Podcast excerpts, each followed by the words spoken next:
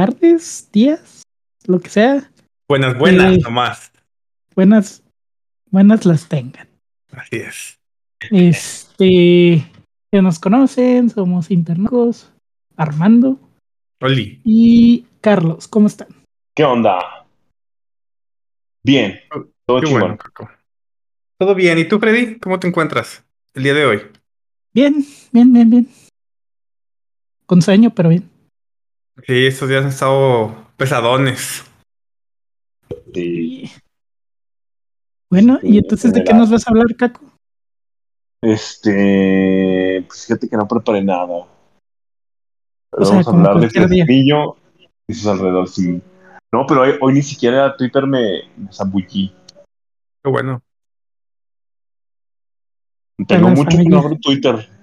Es, me da gusto porque me da miedo cuando estás en Twitter, güey.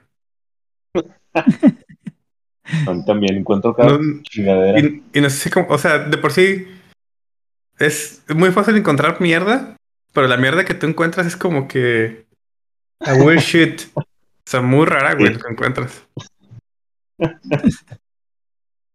Hay cosas interesantes, pero, o sea, interesantes porque me hacen reír las, las pendejadas que de repente piensa la gente y que se lo toman en serio. Sí, sí, sí, está cabrón. Pero pues, quieras o no, güey. Este, ya yo poniéndome pinche serio. Ah, vale, verga, güey. Ya no debo decir nada, mejor sigue. No, no, di, di, di, di, di, di. No, quieras o no, pues sí afecta, güey. Todos los fake news y esa mamada, güey. Que la gente se la crea.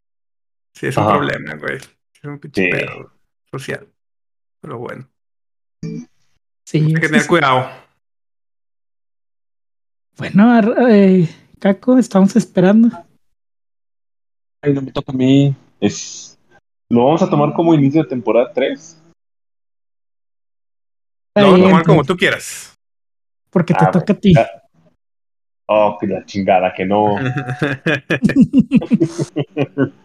ya sé, hay muy buen tema. De A que ver. cómo trolear a alguien en Mario Party Superstars. Y ponemos ejemplo a Caco. Ay, no. Que se Me, autotrolea. me- me altero mucho en Mario Party, ¿eh? Sí, ya, es muy divertido esa chingadera. Me, gustó mucho ese juego. Sí, Sí. está chido.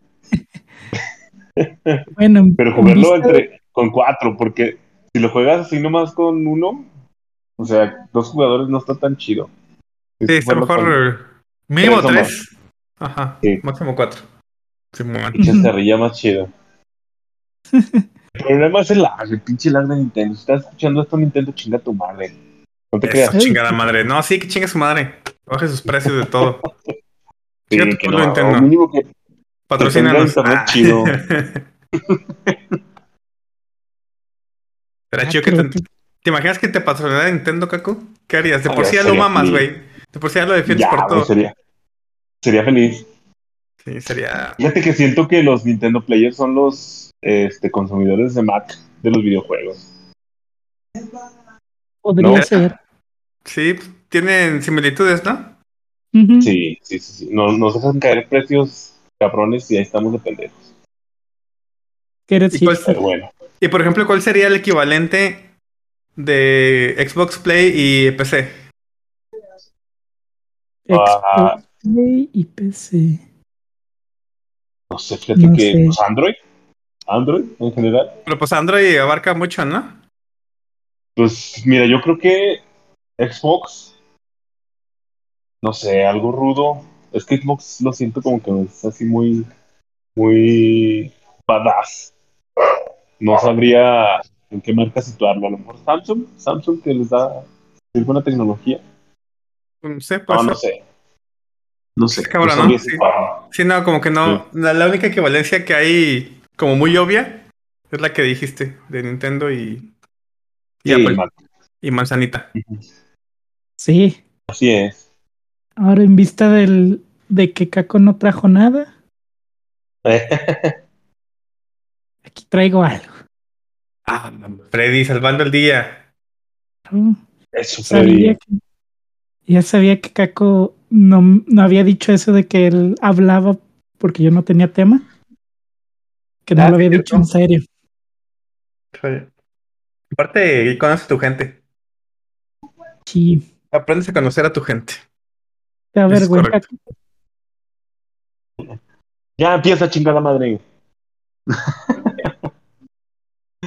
Ah, bueno, pues, tranquilo, relájate.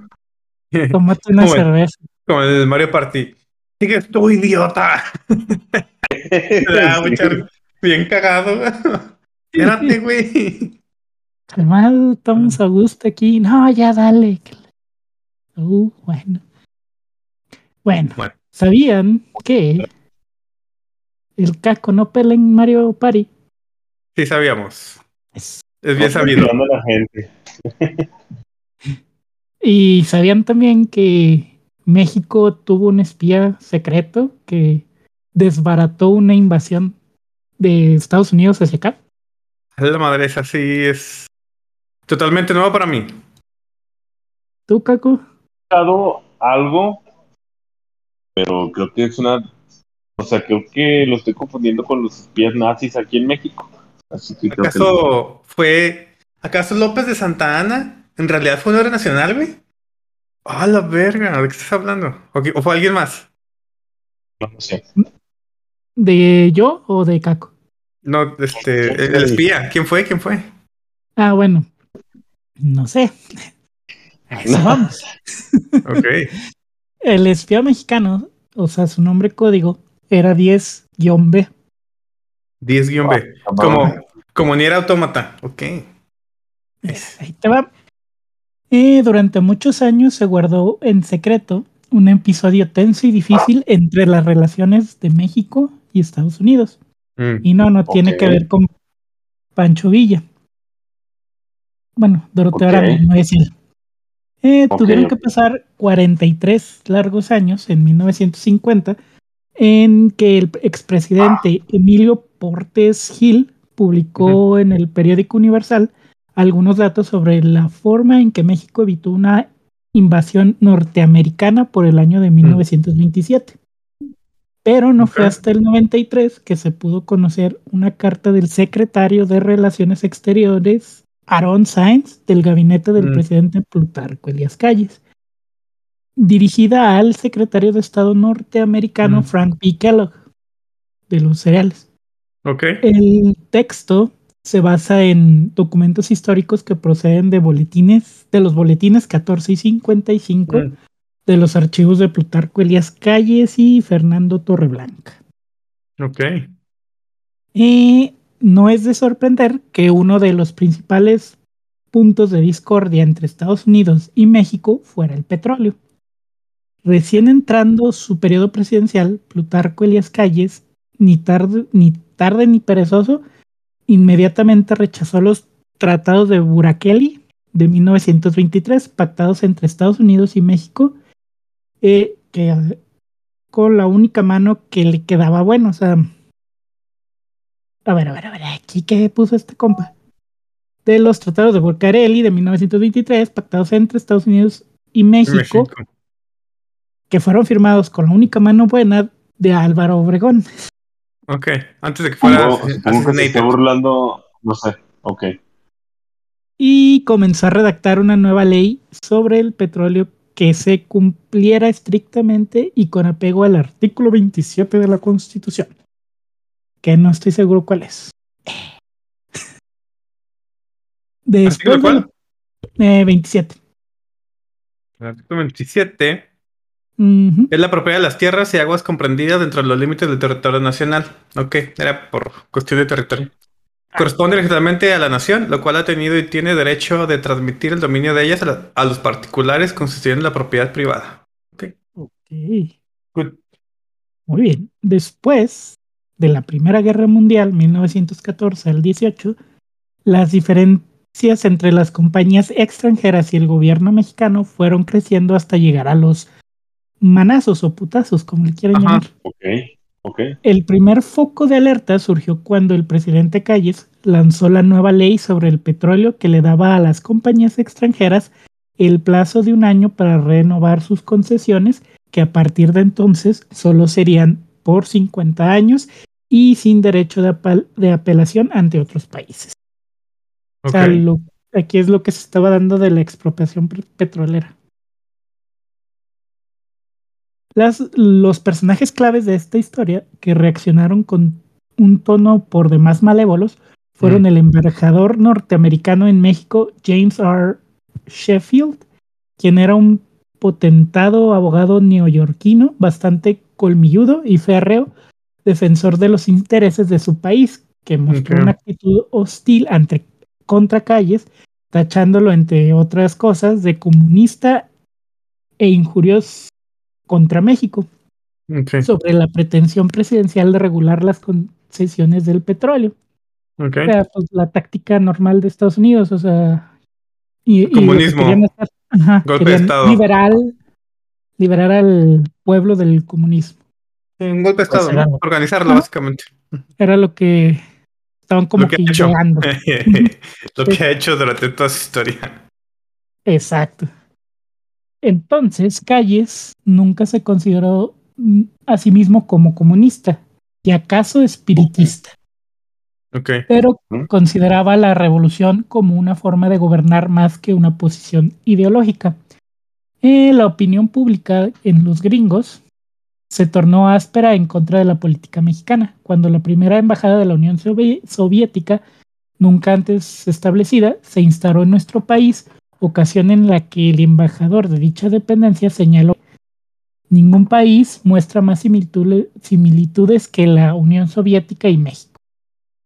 Ok. Y cito, ya no me ayudes, compadre. De calles. Calles le dijo, oye, ya no me ayudes. Me ayudes, compadre. Si mejor quédate callado, güey. Cállese la verdad. Exacto. Ante todo este zafarrancho que acabó con un intercambio de matrioshkas, que son las cositas esas. Las, las muñequitas.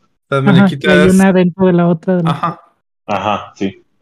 Algunos miembros del gabinete estadounidense, esperando que por Shef- Sheffield, consideraron que México era el segundo país bolchevique en la Tierra. Ok. Sí, primero en América y comenzaron a referirse irónicamente como Soviet México. Ok. En fin, Ah, un pretexto más para meter sus narices donde no los llaman. Pero el intrigoso Che- eh, de Sheffield no estaba solo. Había otro personaje de mala leche que tampoco se quedó atrás. Fue el secretario de Estado, Frank, Frank B. Kellogg, con amplios intereses que lo hacían frotarse las manitas dentro de las compañías petroleras que operaban en México, así como una mosquita. Ok. Ajá. Y fueron precisamente quienes un maquiavélico plan especial Green que propusieron al presidente de Estados Unidos eh, a fin de vencerlo, a, a fin de convencerlo a realizar una invasión a México, Aprovechando la inestabilidad del gobierno por el movimiento revolucionario cristero de 1926. Ah, sí, 29, pinches cristeros. Estuvo cabrón eso. Sí, sí. cerrado por la iglesia y comunidad católica en contra del gobierno callista y el uso de las minifaldas. en resumen, el En ese entonces la minifalda era arriba de los tobillos. No sé cómo sea, fíjate, en esos tiempos. Pero pues, pues, sí, Sí, ¿no? estaba muy cabrón, estaba muy, muy cabrón en ese tiempo. bueno, sí, se cayó Caco. Bueno, ni pedo. no, aquí sigo. Ah, como que se corta un poquito, pero aquí, ahí está, aquí Sí, está. es mi internet, pero, pero le echa ganas el pobrecito. mira qué qué novedad. Qué En novedad. resumen, el debate sobre la nueva ley de petróleo ocurrió en 1925, con los intereses de Estados Unidos opuestos a todas las iniciativas. En 1926, la nueva ley fue promulgada. En, enero de 1927, el gobierno de Calles canceló los permisos de las compañías petroleras que no cumplieran la ley y que no la respetaran. Pues bien, toda esta controversia jurídica enfrentó a los delegados de ambos gobiernos en medio de un ring, en medio de un ring donde hubo de todo, menos reglas, durante un año y a pesar de que Calles dio muestras de dejarse querer, así poquitillo, en algunos puntos Sheffield mantuvo rígidas sus posiciones, o sea, como que Calles sí quería como que pues aflojar tantito, pero el otro güey no Ujú. considerando inaceptable que el gobierno diera vida al artículo 27 constitucional. O sea, se ofendieron los pobres. ¿Cómo vas a poner leyes si yo no te doy permiso? Así es. ¿Cómo, cómo que quieres ser civilizado, perro? Ah. ¿Cómo que quieres usar tu propio petróleo? Ujú. ¿Cómo- ¿De qué te estás creyendo? Sí. ¿Que no ves que no eres blanco? Sí. Dicho precepto entregaba a la nación el dominio de los recursos naturales y solo ésta podía transferirlos a los particulares, imponiendo las modalidades que dicta el interés público, como decías Armando.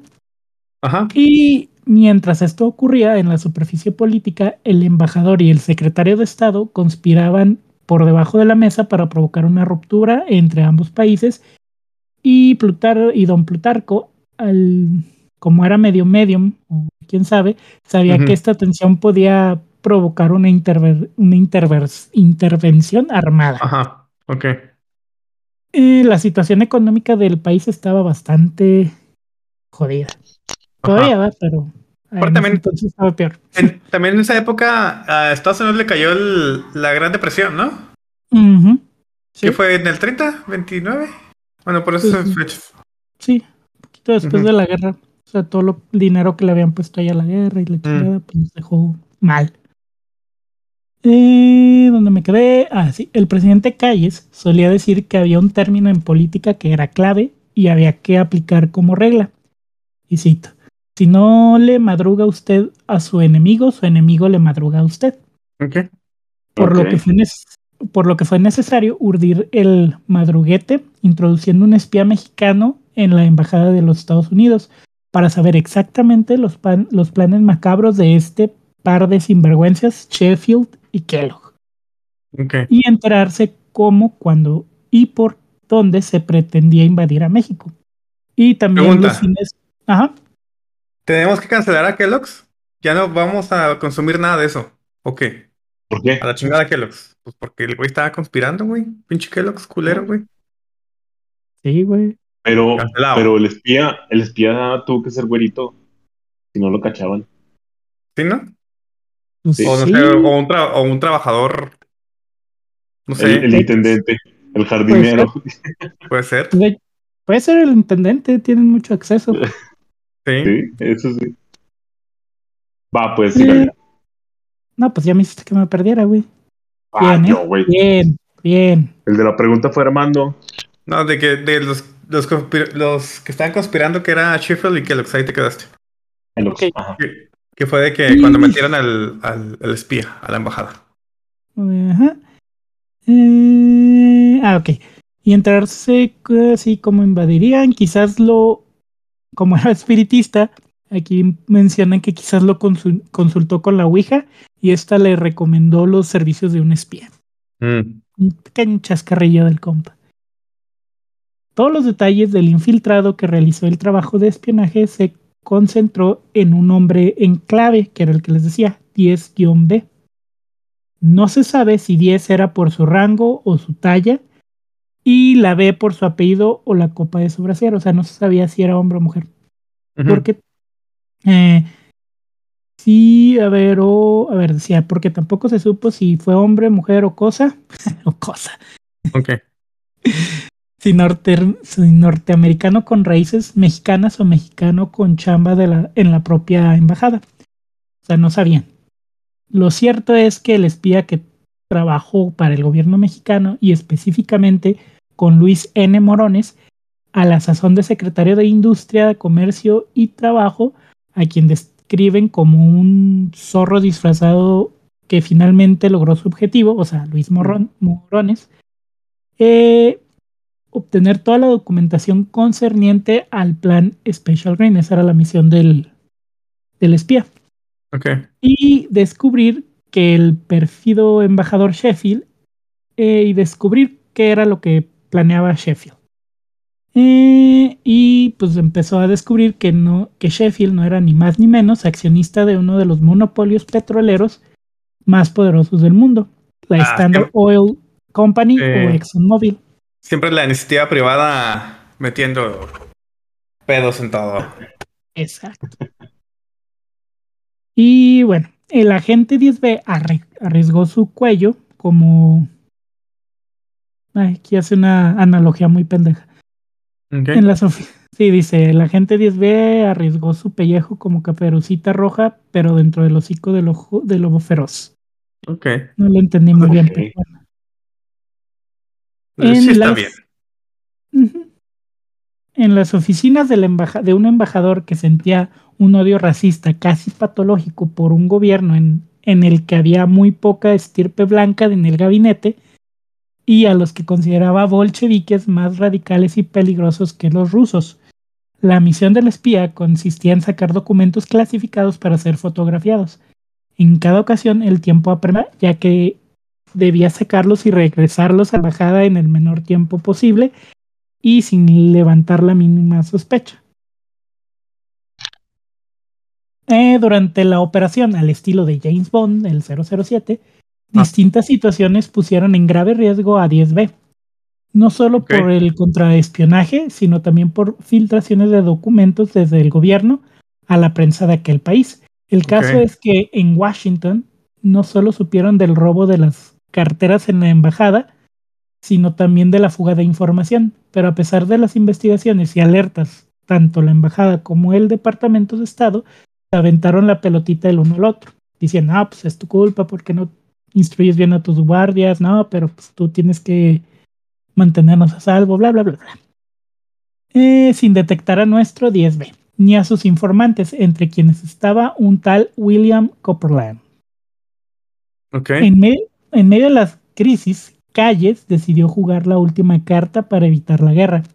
Como una persona de su confianza, eh, con una persona de su confianza envió al presidente Coolidge las pruebas que tenía en su poder con la advertencia de que el primer intento de desembarco se publicarían en todo el mundo los documentos que probarían la infamia que se, se trataba de cometer, una vez más contra nuestro México. O sea, En- sí se, se pusieron las pilas. Ajá, o sea, lo chantajearon, Mm. dijeron, mira, ya sabemos qué pedo, o le bajas de huevos, te metes con todo el mundo porque nos van a apoyar a nosotros. Ajá. Y pues yo creo que dijo, va. En ese entonces en Nicaragua acontecía una crisis entre el Partido Liberal y conservadores y los gringos, no sé qué tenían que estar ahí, pero ahí Mm. estaban. Ajá. Intentaban Pues mantener siempre. Ajá, intentaban mantener su esfera de influencia y controlar con sus inversiones e intervenciones armadas a este país. En esta ocasión, vaya usted a saber si College calculó que México no era Nicaragua, que no solo requería un contingente mi- militar 100 veces mayor, sino que por la reciente experiencia mexicana en una guerra popular, no, no podía predecir el tiempo ni las complicaciones y consecuencias de una guerra bananera. Eh, mientras tanto, en México se confirmó que, por órdenes del Departamento de Estado, una flota de barcos de guerra se dirigía a los estados de Tamaulipas y Veracruz. De inmediato, Calles mandó señales de humo a su amigo, el entonces gobernador de Tamaulipas, Emilio Portes Gil, quien testimonió lo siguiente. La valiosa información obtenida fue de gran ut- utilidad cuando se desató el gobierno belicoso el 27 de febrero de 1927. Fue así que el presidente de los Estados Unidos, Calvin Coolidge, tomó la decisión más sensata y, se comunicó con su homólogo para disolver la, cri- la crisis. Ante la autenticidad de las pruebas no le quedó más remedio que doblar las manitas y abortar la misión Ujú. suspendía la travesía de los acorazados eh, cañoneros que ya se desviaban desde los puertos como si los como si lo informara el general Lázaro Cárdenas, entonces jefe de las operaciones militares en la zona norte del estado de Veracruz. Como premio de consolación, esto ya es aparte, a los pocos días se inaugura la línea telefónica directa entre el Palacio Nacional y la Casa Blanca con una amistosa conferencia. El intrigoso embajador James R. Sheffield. Sheffield ujú, fue recuerda al de la niñera. La niñera. Señor Sheffield. sí. Señor Sheffield. Eh, bueno, este compa fue mm, destituido y sustituido por Dwight W. Morrow. Por Dwight, que el de. Dwight. Sí, quitaron a Sheffield y pusieron a Dwight. Dwight. Eh, que como prominente banquero de Nueva York estaba más preocupado por la deuda mexicana que además México no podía sol- solventar sin los ingresos petroleros. En cuanto el secretario de Estado Frank Billings Kellogg fue, también fue removido de su cargo. Eh, no me, bueno, no cabe duda que el presidente Plutarco Elías Calles sorteó con habilidad, valor y patriotismo una, una intervención armada gracias al personaje anónimo 10B. Después Los héroes sin capa. Sin rostro en este caso, porque sin no sabemos rostro. quién es. O con máscara. Ahí deben ser los luchadores. El santo. Mejor el santo, güey. ¿Te imaginas? Eh, El jovencito. Santo contra los gringos. Santo que los gringos. Después de la última comunicación con él o la espía, nada se supo de su persona. Con esto, me, eh, con esto queda claro que el gobierno mexicano hundió en el olvido su arriesgada labor y hasta la fecha ni sabemos su identidad como para mandarle flores a su sepulcro, levantarle un monumento en su honor o pues, algo, güey, un día o algo. No le dieron nada. Y ahí quedó. Ese es un articulillo que vi en unas páginas acá medio, ¿cómo se dice? De dudosa realidad. Pero sí pasó. Porque ese mismo, bueno, no el artículo en sí, pero esa misma historia fue publicada también el, el año pasado en el Heraldo de México. Sí, bueno, el título era 10B, el legendario y misteri- misterioso espía que evitó una invasión a México. Sabíamos. Dice, parecería una historia de ficción, pero diferentes registros históricos dan cuenta de este tenso episodio de las relaciones diplomáticas entre México y Estados Mm. Unidos. Eh, pues dicen más o menos lo mismo, pero con mejor dicción. Ok. Mejor, este. ¿Cómo se llama? Ah, ¿cuál es la palabra? Este, Narrativa. redacción. Oh, Mejor redacción. Ah, exacto. Sí, aquí dice, pocos lo saben, pero en México, al igual que en Estados Unidos, el gobierno nacional cuenta con un servicio de inteligencia de cuya fila surgió un héroe sin nombre a quien se le atribuye haber evitado una invasión estadounidense a México. Y ahí dice Ujú. aquí su historia.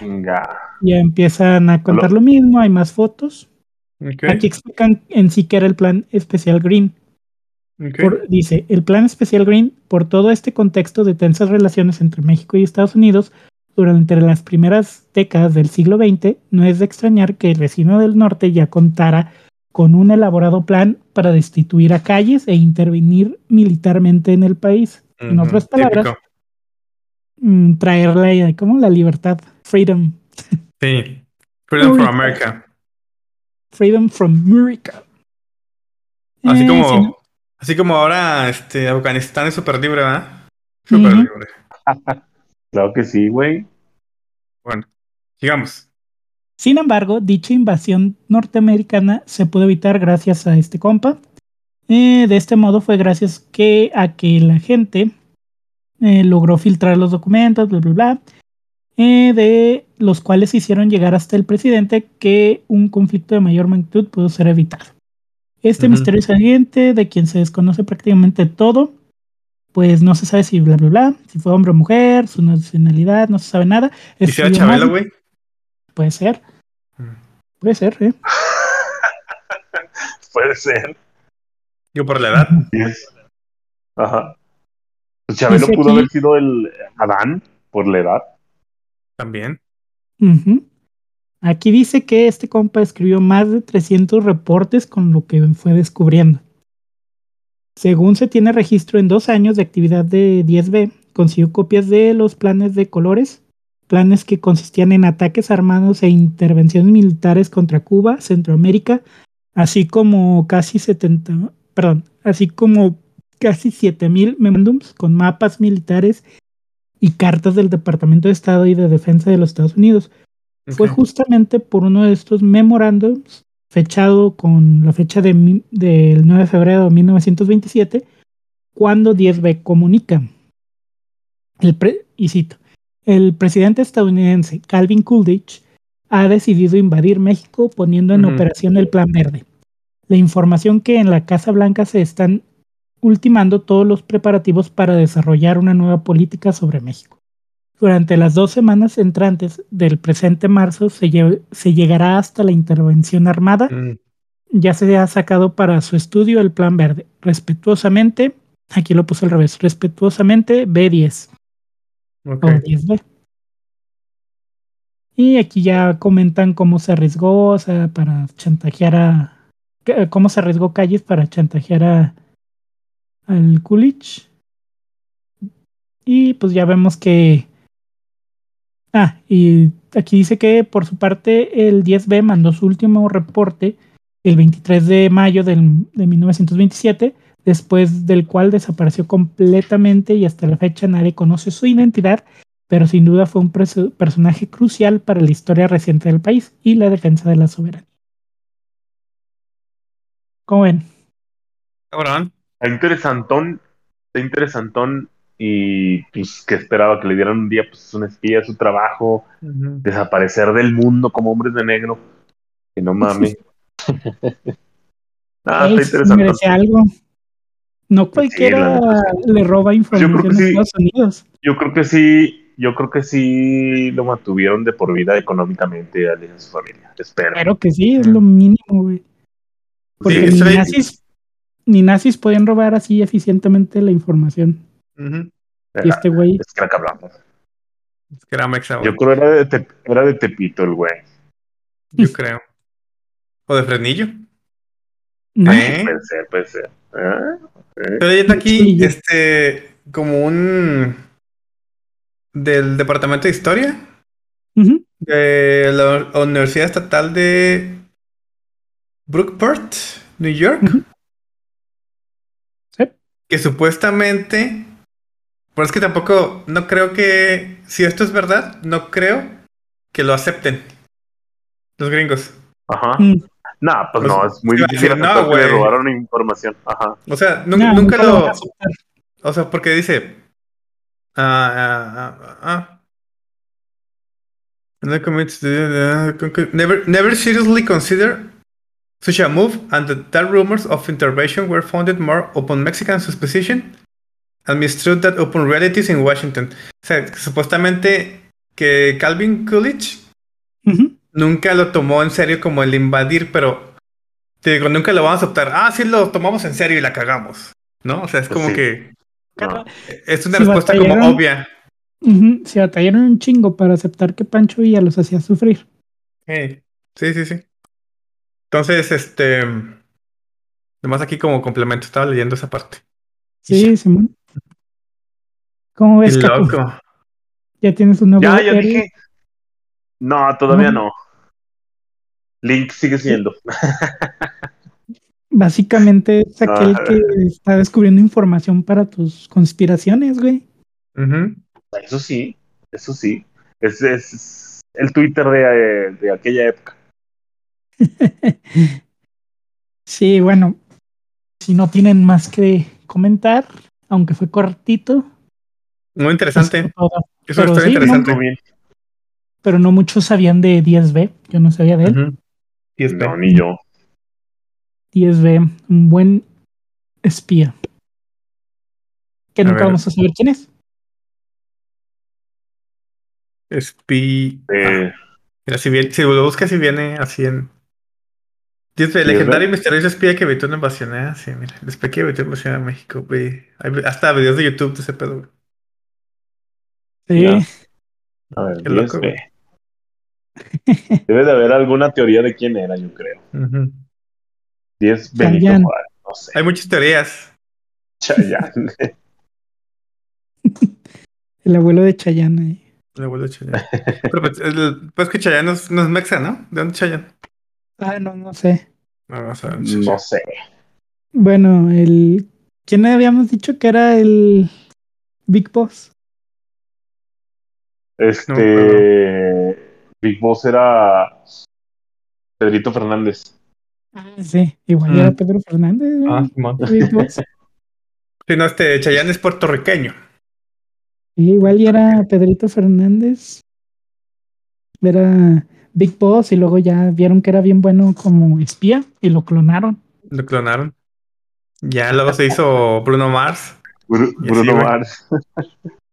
Solid Snake, No, Solid Snake, Liquid Snake, Sol- Solid Mars. Solid Mars. Liquid Fernández. Fernández. No.